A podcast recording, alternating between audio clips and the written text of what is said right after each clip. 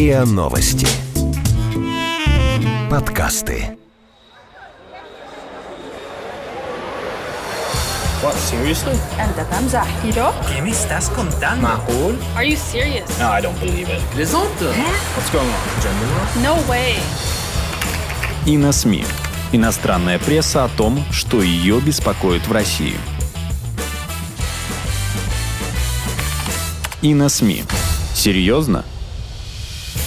Добрый день, с вами подкаст «И на СМИ», и сегодня будем общаться мы, редактора английского отдела портала «И на СМИ», Дмитрий Бабич и Виктор Карасин. Виктор, темой нашего сегодняшнего разговора мы хотели сделать саммит двадцатки в японском городе Осаке, но судьба распорядилась так, что говорить о нем просто невозможно без упоминания двух связанных с этим саммитом сюжетов. Первое. Неожиданный подбор новых главных лиц в Евросоюзе и Еврокомиссии. Второе остервенелая реакция западных политиков и СМИ на интервью Путина о либерализме. Согласны на такой расклад? Да, для многих стало совершенно неожиданным решение Европейского совета предложить Европарламенту на пост э, главы Еврокомиссии немку Урсулу фон дер Ленин, а на пост главы Европейского центрального банка француженку Кристин Лагард. Тем не менее, этот э, феминистический набор кандидатур наверняка получит одобрение Европарламента.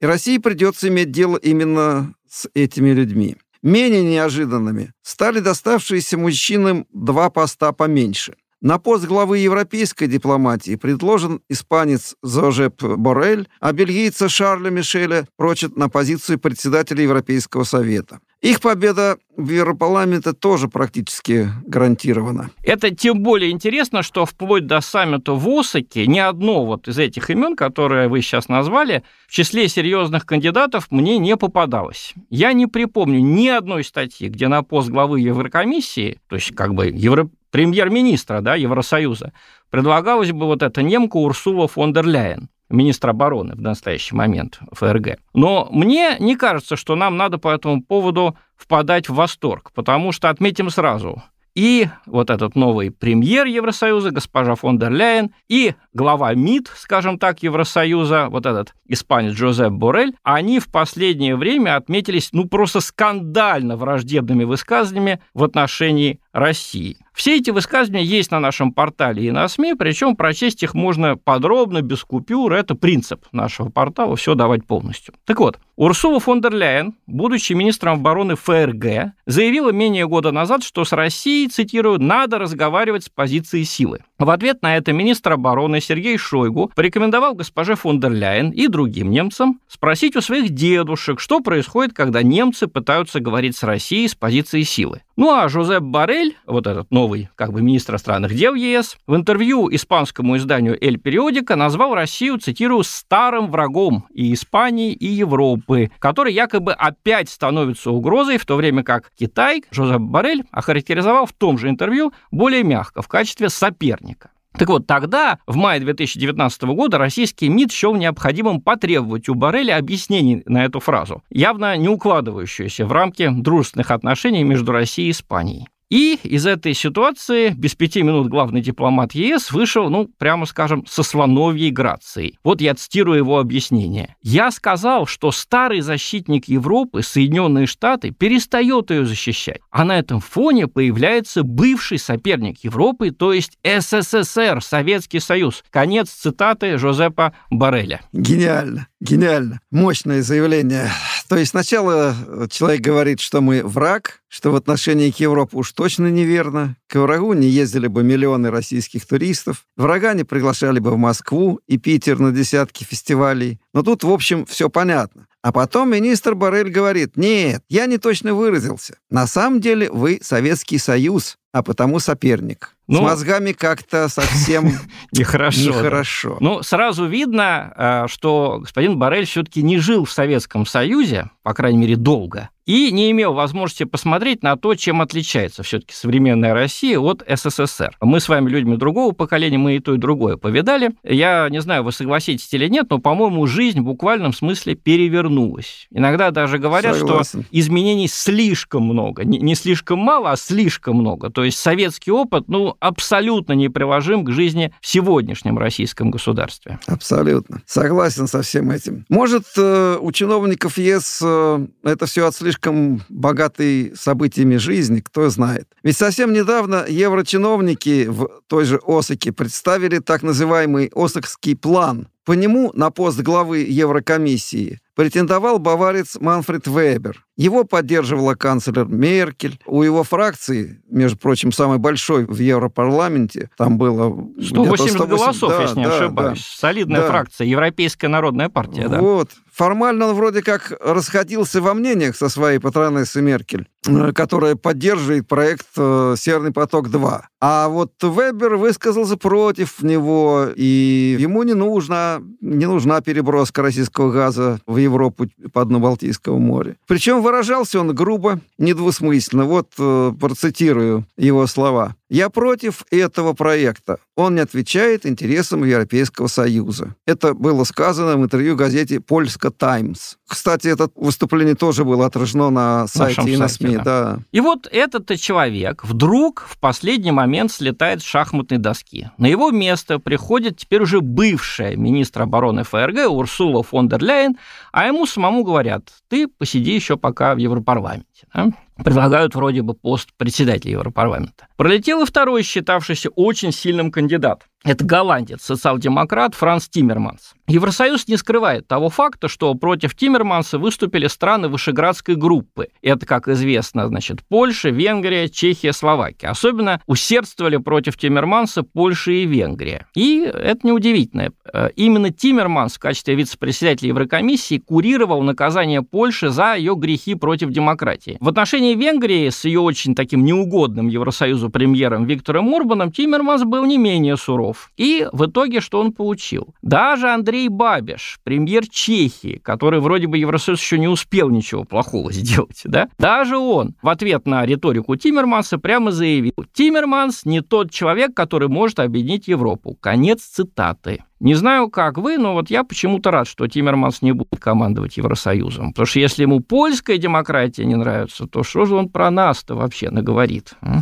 Да уж, во всей этой истории есть, э, безусловно, какие-то личные моменты. Ну, например, Меркель поддерживала Вебера, а Макрон Вебера не любил. За что? За то, что тот не выгнал венгерского премьера Орбана из своей фракции в Европарламенте. Фракция Европейской да. народной партии. Да. Угу. Ну, это как бы так вот э, на минуточку мы говорим о терпимости, что называется, да? да? к чужим мнениям. Да, к чужим мнениям. Тиммерманс все грозил Польше и лично ее некоронованному королю Качинскому, Ярославу Качинскому, что он их обложит санкциями за недостаточную демократичность. Так что личное тут есть. Но все-таки можно посмотреть и поверх личного. Очевидно, что в Европе идет столкновение западноевропейских либералов со всеми остальными особенно с восточноевропейскими консерваторами. Либерал Макрон и в своей Франции не скрывает ненависти к венгерскому премьеру Орбану. Об этом пишет э, на нашем портале французская газета «Монт». Разрешите, я процитирую да, вот пожалуйста. эти слова. Угу.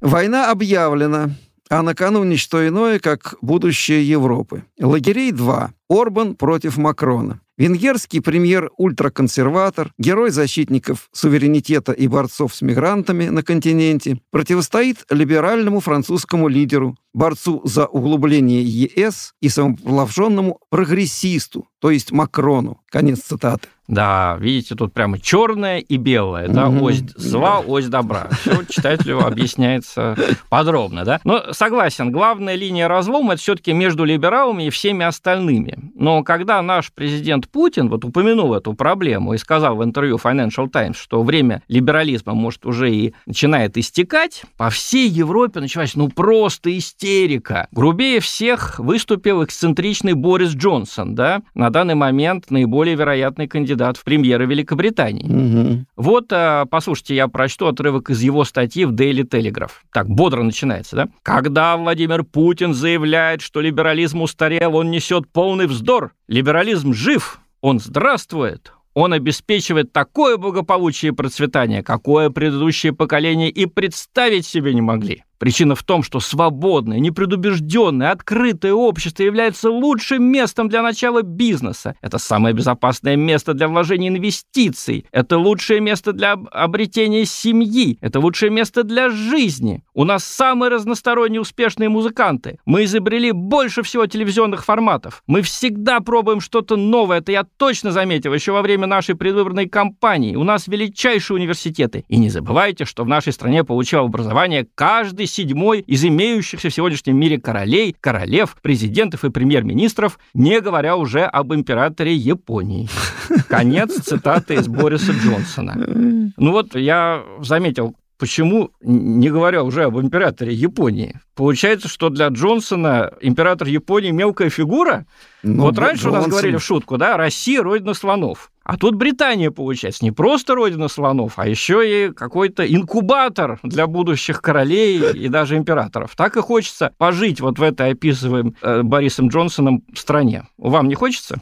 Вообще-то можно было бы попробовать, э, но очень все похоже на Советский чистую, Союз, тот на, же самый ранний причем. На чист, причем то, что он писал в Daily Telegraph, очень похоже на пропаганду. Да, советскую. Советскую, раннюю. советскую пропаганду. Читаю тот же Daily Telegraph. Есть множество причин, по которым Лондон и юго-восток Англии являются самыми продуктивными регионами во всей Европе. Однако, там нулевая временная зона. Причем тут это? Ну, неважно. Там язык, там исторические агломерации, таланты в искусстве, культуре, бизнесе и сфере финансовых услуг. Но есть и нечто более важное. Это британское ощущение свободы и право жить той жизнью, которой ты отдаешь предпочтение. При условии, конечно, что это не вредит другим. Конец цитаты. Я ну, тут я вот, я, я вот все понял, только я не понимаю, как англичанам помогает тот факт, что через Гринвич, то есть через Британию, проходит нулевой меридиан.